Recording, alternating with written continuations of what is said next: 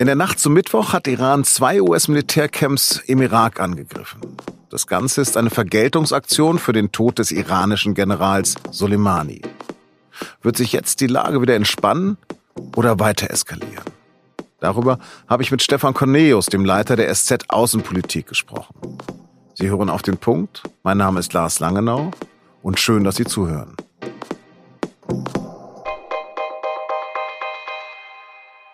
Die 22 iranischen Raketen haben die Luftwaffenbasis Ain al-Assad westlich von Bagdad und ein Militärlager im Norden des Iraks getroffen.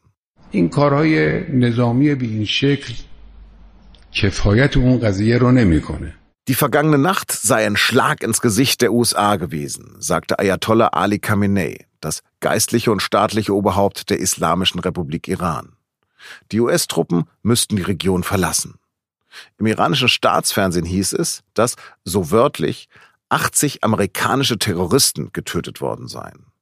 Das haben die USA allerdings nicht bestätigt. In einer ersten Reaktion twitterte US-Präsident Donald Trump ziemlich entspannt All is well, also alles ist gut. Im Laufe des Tages kam dann auch heraus, dass die Iraner vorab die Iraker über den Raketenangriff informiert hatten und deshalb wussten auch die USA Bescheid. Menschliche Opfer gab es deshalb entgegen der iranischen Propaganda wohl nicht. Trump hat zu dem Raketenangriff noch eine weitere Erklärung angekündigt. Die lag aber zum Redaktionsschluss um 16 Uhr noch nicht vor. Ob dieser iranische Vergeltungsschlag mit Ankündigung die Situation sogar beruhigen kann, darüber habe ich mit meinem Kollegen Stefan Cornelius geredet. Herr Cornelius, in der Nacht zum Mittwoch haben die Iraner 22 Raketen auf irakisches Gebiet gefeuert. Glauben Sie, dass das die Vergeltung für den Tod von Soleimani war? Es könnte der erste Schlag sein und wenn wir Glück haben, auch der letzte, weil beide Seiten kommunizieren jetzt in einer Art und Weise, die darauf schließen lassen, dass sie keine Lust mehr haben einer Eskalation. Aber ich bin völlig zurückhaltend in einer Festlegung in diesem Konflikt. So unkalkulierbar wie die Tötung von Soleimani war, so unkalkulierbar werden auch die nächsten Wochen sein. Und es gibt ein politisches Ziel des Iran, das noch lange nicht erfüllt ist, nämlich die Amerikaner aus der Region zu vertreiben. Das hat äh, Präsident Rouhani im Parlament gesagt, er hat es in seiner großen Erklärung gesagt und das wird das ultimative politische Ziel dieser Regierung sein. Raus mit Amerika und das ist natürlich noch nicht erfüllt, dieses Ziel. Von beiden Seiten hören wir derzeit Wörter wie Rache und Vergeltung. Ändert sie diese Sprache an etwas? Diese Sprache pflegen Iran und die USA seit vielen Jahrzehnten. Wir erleben beide Länder in einem Clinch, der sich äh, vor allem auch rhetorisch abbilden lässt und da gehört diese scharfe Wortwahl dazu. Auf der anderen Seite sind beides auch Realisten und wissen sehr genau, wie weit sie gehen können und beide wissen, dass sie einen großflächigen offenen Krieg sich nicht miteinander leisten können und wollen. Amerika, weil es ähm, dann doch Respekt hat vor dieser Mittelmacht Iran, die militärisch nicht zu besiegen sein wird und vor allem, weil es in einem Wahljahr steht und Iran, weil es selbstverständlich weiß, dass es militärisch unterlegen ist. Andere erinnert das an die Wortwahl 2003, kurz vor dem Irakkrieg. Was ist denn der große Unterschied? Der große Unterschied ist, dass Amerika 2003 im Affekt gehandelt hat, in Reaktion auf 9-11. Ähm, der Angriff damals auf Saddam Hussein und den Irak war eine Reaktion auf den Terrorangriff von Al-Qaida. In amerikanischer Wahrnehmung war die Verbindung gegeben. Sie ist nicht im Nachhinein nicht legitimiert gewesen. Sie war auch damals nicht legitimiert. Und wir wissen, ähm, dass Amerika sozusagen eine Art innenpolitische Reaktion brauchte, um auf den Terror zu reagieren. Das äh, macht es alles nicht besser und äh, erklärt aber die Umstände, in denen damals die Worte gefallen sind. Heute äh, war die Eskalation gegenüber Iran in keiner Weise vorhersehbar und auch nicht zwingend. Mhm. Und damals basierte alles auf einer großen Lüge, nämlich auf der Massenvernichtungswaffen.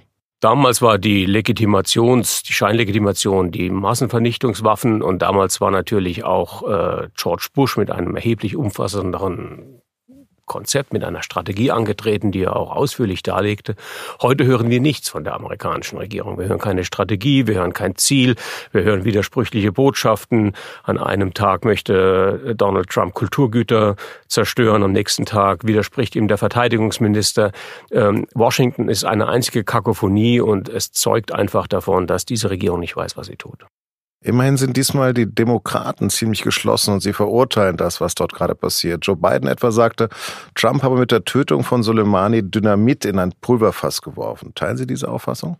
Ja, selbstverständlich. Das ist die äh, vielleicht das beste Bild, das gefunden wurde, denn das Pulverfass war da und es hätte nicht nur eine Dynamitstange gebraucht, sondern allein ein Funk, um es zur Explosion zu bringen. Trump hat reagiert in, auf eine Summe von Provokationen und Eskalationsschritten der letzten Monate, aber er hat so unproportional und zu wenig strategisch reagiert, dass man sich tatsächlich fragt, was sein Ziel sein kann.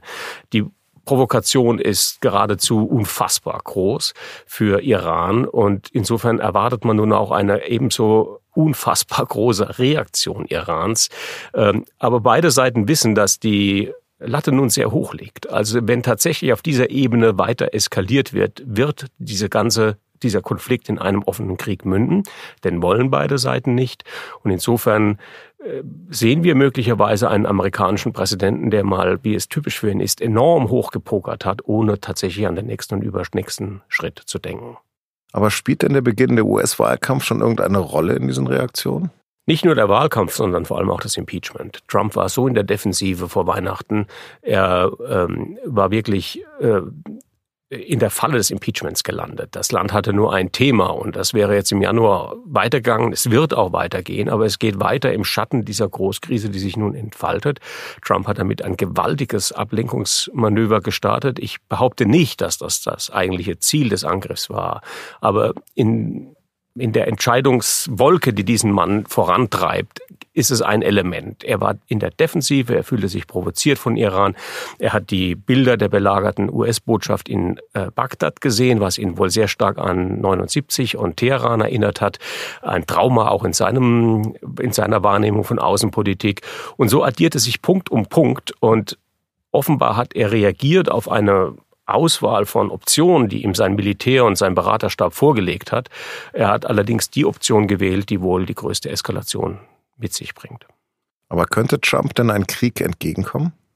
Es könnte zumindest die Polarisierung, die er im Land ja schon lange, lange betreibt und auch mit der Welt betreibt, äh, wirklich in eine, in eine Ebene heben, die wir uns alle nicht vorstellen können. Natürlich würde ein Krieg das Impeachment komplett verdrängen. Ein Krieg würde den Wahlkampf sogar verdrängen.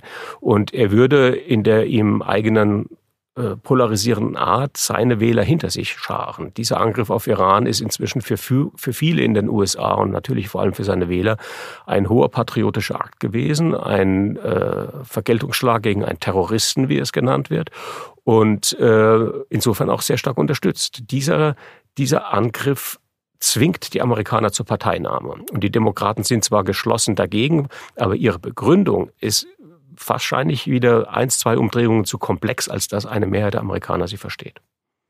Vielen Dank, Herr Cornelius. Und jetzt noch Nachrichten. Am Mittwochmorgen ist eine ukrainische Passagiermaschine kurz nach ihrem Start in Teheran abgestürzt. Alle 176 Insassen kamen dabei ums Leben. Die Ukraine gab bekannt, die Absturzursache der Boeing 737 sei bisher nicht eindeutig ermittelt. Ein Triebwerk soll Feuer gefangen und die Besatzung dann die Kontrolle über das Flugzeug verloren haben. Der Ex-Automanager Carlos Ghosn verteidigt seine spektakuläre Flucht aus Japan in den Libanon. Ihm sei keine andere Wahl geblieben, da das Verfahren gegen ihn politisch gesteuert sei, sagte er in Beirut. Außerdem seien die Haftbedingungen unmenschlich gewesen. Der frühere Vorstandschef von Nissan und Renault wurde verhaftet, weil er gegen Börsenauflagen verstoßen haben soll. Nachdem er im April aus der Untersuchungshaft entlassen wurde, floh er im Dezember versteckt in einer Kiste aus Japan.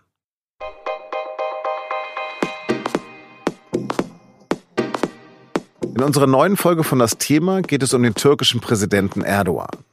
Er ist schon seit 2003 an der Macht und hat in dieser Zeit das gesamte türkische System auf sich zugeschnitten.